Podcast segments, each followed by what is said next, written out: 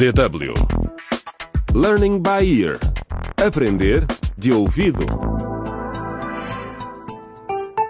Olá, bem-vindos a mais um episódio da segunda temporada de Dilemas de uma Geração na Encruzilhada. Ultimamente as coisas têm sido difíceis para os nossos protagonistas. Teresa foi viver para a casa do seu namorado mais velho, o Manecas, que tornou a sua vida num pesadelo e chegou mesmo a trancá-la em casa. Por sorte, Maria e os seus colegas de turma conseguiram salvá-la. Teresa, Teresa! Teresa, tu estás bem? Teresa! Oh, Maria, minha amiga, estás aqui! Teresa! Saudades, obrigada! Vamos lá, vamos lá. Temos que atirar daqui. As perguntas ficam para mais tarde. Entretanto, o Bruno, irmão mais novo de Maria, ainda está no hospital porque tem tuberculose. Ele ficou doente quando trabalhava com o irmão gêmeo Carlos nas minas em Labória, país vizinho de onde vem Daniel, o colega de turma de Maria, que a engravidou e que acaba de voltar para a escola depois de ter sido suspenso. No regresso à Academia Bongo, Daniel teve uma surpresa. Olá, Daniel. Maria, Olá, Daniel. Anitta, o que estás aqui a fazer? Anita, a aluna de intercâmbio, era namorada de Daniel em Labória. Agora ela também está na Academia Bongo. Por isso, Daniel está numa situação delicada. Uma nova residente é o nome deste 21º episódio que começa no escritório da diretora. Ah, encruzilhada. Encruzilhada. Ah, encruzilhada. Encruzilhada. Encruzilhada. Yo, estamos na encruzilhada. Que caminho a seguir? O que é certo, o que é errado? Não sabemos para onde ir. Os dilemas que enfrentamos são da geração na encruzilhada. O caminho procuramos e o meu pé já tá na estrada.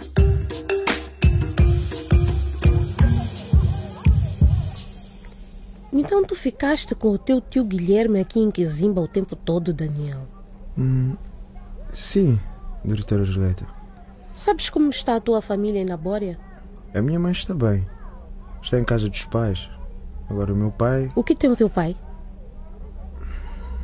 bem, ele foi preso. O quê? Por quê? Dizem que tem a ver com crimes financeiros. Hum. E ele empregou crianças nas minas. O quê? Bem, isso não tem nada a ver comigo. Como as tuas propinas já foram pagas para o ano inteiro, seja o que for que o teu pai tenha feito, não deverá ser um impedimento para que continues na escola. Agora, como sabes, o Conselho Disciplinar decidiu deixar-te voltar para a escola. Se queres ficar aqui, Daniel, tens de cumprir todas as nossas condições. Primeiro, não te quero ver perto de nenhuma das raparigas, Sim, senhora. seja em público ou em privado. Segundo, estás em período experimental durante seis meses. Durante este período, se cometeres algum erro, por mais pequeno que seja, serás expulso. E, finalmente, tens de ser castigado pelo que fizeste. Por isso, nos próximos meses vais cuidar dos jardins perto dos dormitórios. Entendido? Sim, senhora diretora. Agora, como a tua família e a da Maria vão resolver a questão do bebê, não é nada comigo. Mas quero que entendas que, apesar de a Maria estar a carregar o bebê, tu também tens responsabilidades. E para saberes mais sobre essas responsabilidades, vais ter de ir a sessões de aconselhamento no Centro de Juventude, onde a Anitta está a fazer voluntariado. Por favor, diretora Julieta. A Anitta não pode ser minha conselheira. Não te preocupes, Daniel. A Anitta já falou comigo sobre isso. Ela também não está doida por te acompanhar. Tu vais juntar-te a um grupo de rapazes. São jovens pais que vão partilhar as suas experiências. Sim, diretora. Vemo-nos na aula, Daniel. Por favor, diz a Teresa para entrar agora. Ok.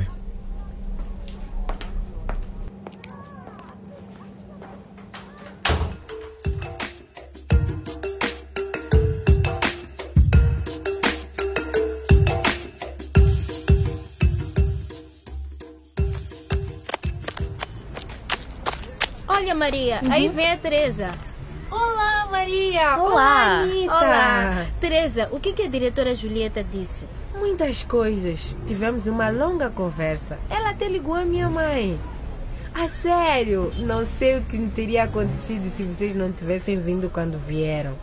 Obrigada por terem convencido os alunos a salvar-me. Oh. E obrigada por me teres deixado ficar no teu quarto ontem à noite, Anitta. Podes voltar quando quiseres. Acho que isso não vai ser necessário.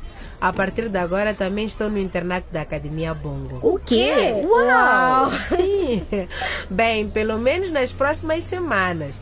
Foi o que a diretora Julieta discutiu com a minha mãe, para se certificar que estou sempre sob cuidado de vigilância. Boa, mas agora vamos, meninas. Vamos voltar para as aulas. Sim.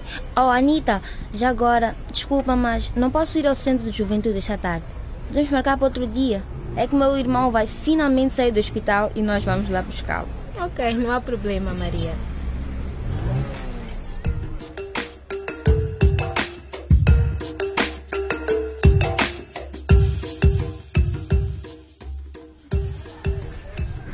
Então, bem-vindo ao Centro de Juventude, Nuno. Achei por bem encontrarmos neste escritório para conversarmos um pouco, só os dois, antes de nos juntarmos ao grupo de discussão. Pode ser? Sim, claro, Anitta. Anda, vamos sentar-nos. Como sabes, sou voluntária e faço aconselhamento de pares aqui no centro. Ah, Anitta. Desculpa interromper-te. Mas o que é exatamente um conselheiro de pares? Bem, é alguém que é treinado para aconselhar pessoas da mesma idade quando elas têm problemas. A diretora Julieta queria que eu falasse contigo sobre o meu problema com as drogas. Mas ainda não me sinto à vontade com a ideia. Quer dizer, tu és. Bem, tu sabes, Anitta. Uma rapariga. Eu sei que nunca é confortável discutir assuntos como esse com pessoas de sexo oposto, mas eu prometo que o que decidires contar-me não sai desta sala. Muito bem. O que queres saber, Anitta? Por que começaste a beber e a fumar? Bem, acho que ajudou a reduzir os meus níveis de stress. Então estava estressado. Com quê? Bem, estava estressado por causa de uma rapariga.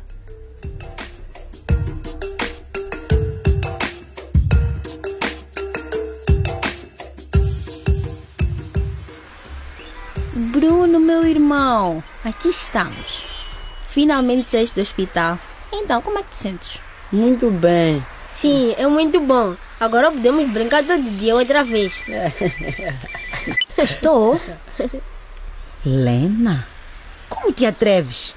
Não, meu marido não está aqui. Tenho tentado contactar desde que os meus filhos voltaram de labória sozinhos. Eles contaram-me tudo, Lena. Tu prometeste cuidar deles e, em vez disso, vendeste-os para trabalharem nas minas. Não me interrompas. O Bruno quase morreu. O que disseste? Numa esquadra da polícia em Labória.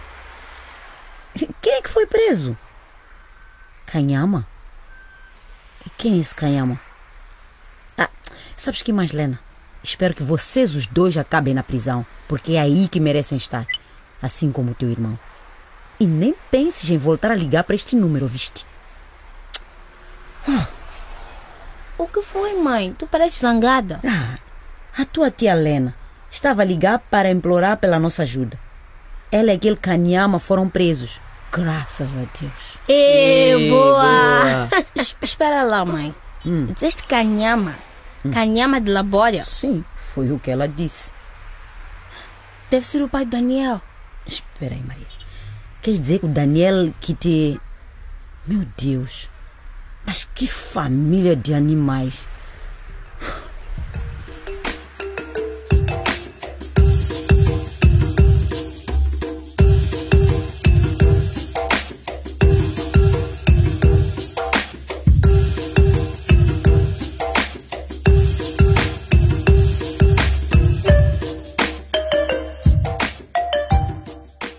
Este telefonema e a notícia da prisão de Lena e de Kanyama foram uma surpresa. Vamos deixá-los digerir a informação, mas juntamos-nos a eles no próximo episódio.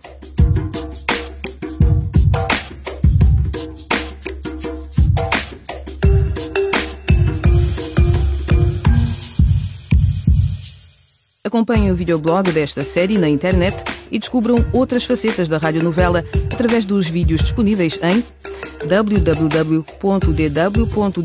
barra aprender de ouvido. Nesta página também podem ler os manuscritos e voltar a ouvir todos os episódios do Learning by Ear Aprender de Ouvido. Ou, se quiserem ouvi-los como podcast, www.dw.de/lbe podcast. Até à próxima.